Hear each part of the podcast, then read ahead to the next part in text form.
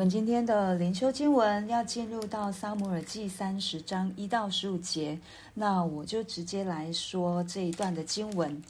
经过昨天雅吉他跟大卫说：“你们回去吧。”所以今天第三十章的第一节就告诉我们，第三日，也就是大卫跟他的同伴们赶了三天的路，然后回到了喜格拉。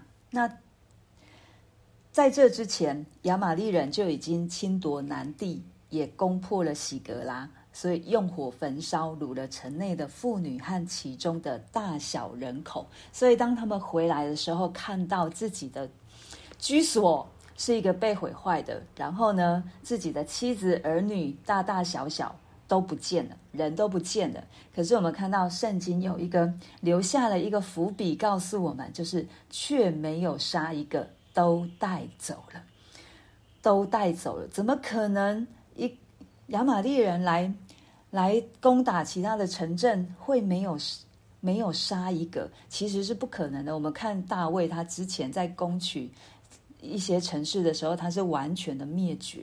对，那在这里怎么可能？除了神以外，除了神的保守之外，我们看我们没有什么其他的想法可以想。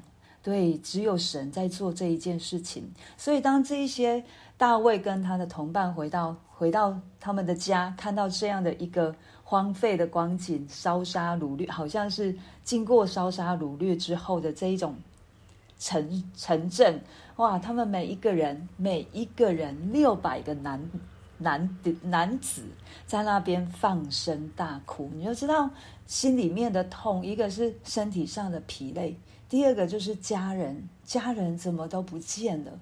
对自己心所爱的家人，赶了三天的路程，就是可以回来看到家人，可以继续在这个里跟家人一起相处的时间，所以他们哭到没有力气。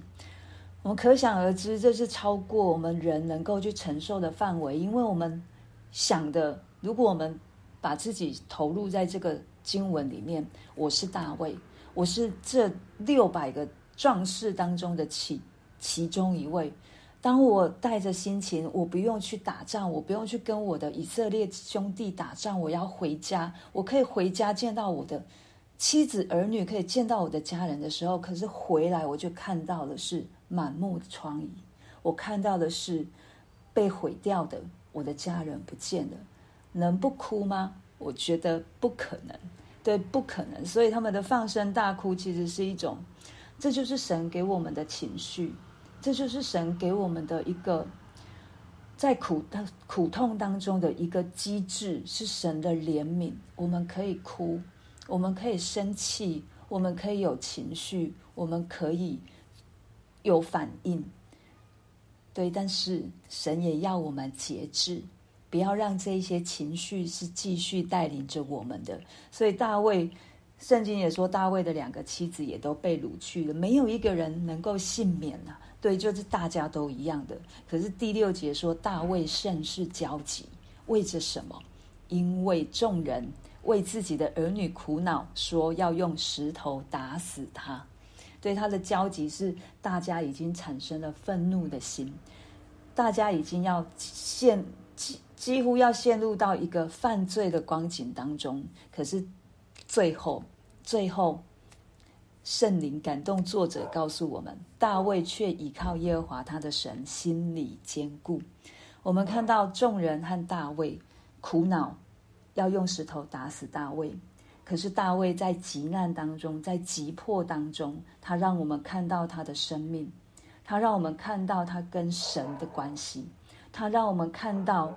他人就持续的信靠仰望神，所以经文告诉我们，倚靠耶和华他的神，心里坚固，也就是他把自己交在上帝的手中，他不是交在环境的手中，他不是交在众人的情绪的手中，他把自己交在上帝的手中，以至于他知道他有一个可以靠的坚固台，他有一个稳固的磐石，就是这位爱他到底。对他不离不弃的耶和华神，所以怎么样会让我们犯罪？就是当我们的心里面，当我们痛苦到一个地方，环境让我们看到我们受伤、受受好像受损失的时候，为什么会让我们犯罪？因为我们就觉得是对方害我们这样，或者是我们就觉得神，你为什么都没有照顾我？以至于我们的心就犯罪，甚至是我们就远离神了。什么样的状况会让我们犯罪？夜深人静的时候，没有人在我们旁边，没有人看到我们会做什么样的事。可是这时候，恶者就可以趁虚而入。对，求神保守我们的心，常常是在神里面，如同大卫一样，把我们自己交在神的手中。虽然会软弱，但是求神帮助我们时刻警醒。而且每一次的软弱都是让我们可以更加的依靠神。我们从之前大卫的反应，他好被扫罗追杀的时候，他凭靠着自己的想法，他去投靠雅吉王加哦，投靠加特王雅吉。对，但是现在我们看到第七节的到第八节，他就跟先他就跟祭司。亚比亚他说：“把以弗得拿过来，他要做一件事情，他要开始求告神了。对，所以他问耶和华：我追赶敌军，追得上追不上呢？神也告告诉他说：你可以追，必追得上，都救得回来。所以他们六百个人又一起一起来到了比梭西。”然后，因为还是有人累了，因为他们赶了三天的路程，然后又看到这样的光景，又花这么大的力气在哭上面。相信每个人体力都不一样，所以有两百个人疲乏。我们不能责备他，只是每个人体力就是不一样。可是，虽然这两个人没有过比梭溪，他们留在那里，可能他们会看看守一些比较不好带。过溪的这一些的器具，对，所以在四百人就过了比梭溪，然后在埃及看到一个埃及人，他就把他带到大卫面前。我们来看这一件事情非常奇特哦，这四百个人，他们居然没有掠过这个人，然后反而是看到他的需要，供应他水，给他吃无花果饼两个葡萄饼给他吃了。所以有没有大家有一点印象？当大卫派他的同伴去跟拿巴要一些食物的时候，拿巴不给。可是我们看到这里，这一个埃及人，他在一个危急、危难、受伤、被撇下的一个状况，大卫他们，即便自己已经在急难当中，他仍旧先给这个人吃无花果饼、葡萄饼。让他有水可以喝，让他的精神再一次恢复。所以神也是透过环境在告诉我们，不要单顾自己的事。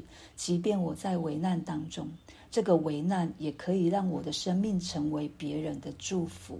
从大卫跟他的同伴来看，我们真的是看到他们真的是敬畏神的人，他们真的是爱神、怜悯人的。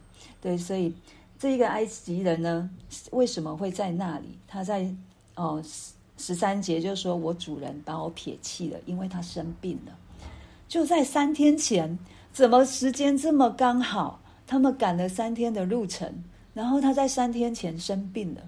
那我们让我们想到以斯帖记也很多都没哦，几乎没有提到神，可是一件一件的巧合，一件一件的刚好。有这么刚好，有这么巧合的事吗？当然没有。一样，人就是我刚才说过的，上帝的预备，耶和华以勒神预备了一切所需，以至于让大卫他们这一群人，因着他们的怜悯，没有错失了上帝给他们的机会，对，让他们帮助了这个埃及人，这个埃及人可以引领他们去正确的地方。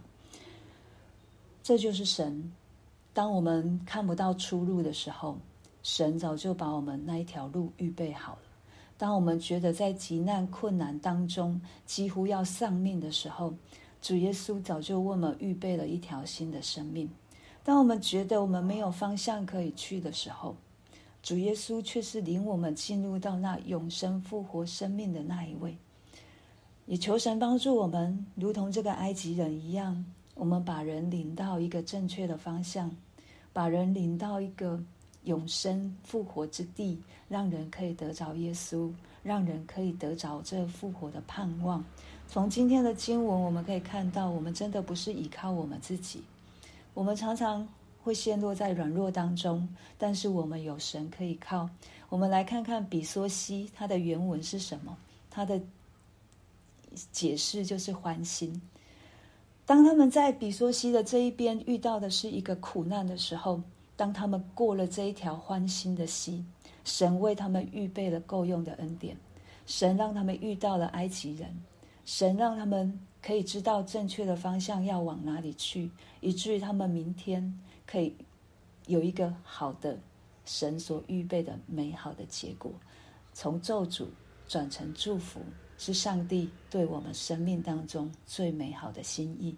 我们就为着我们今天所听见的来祷告。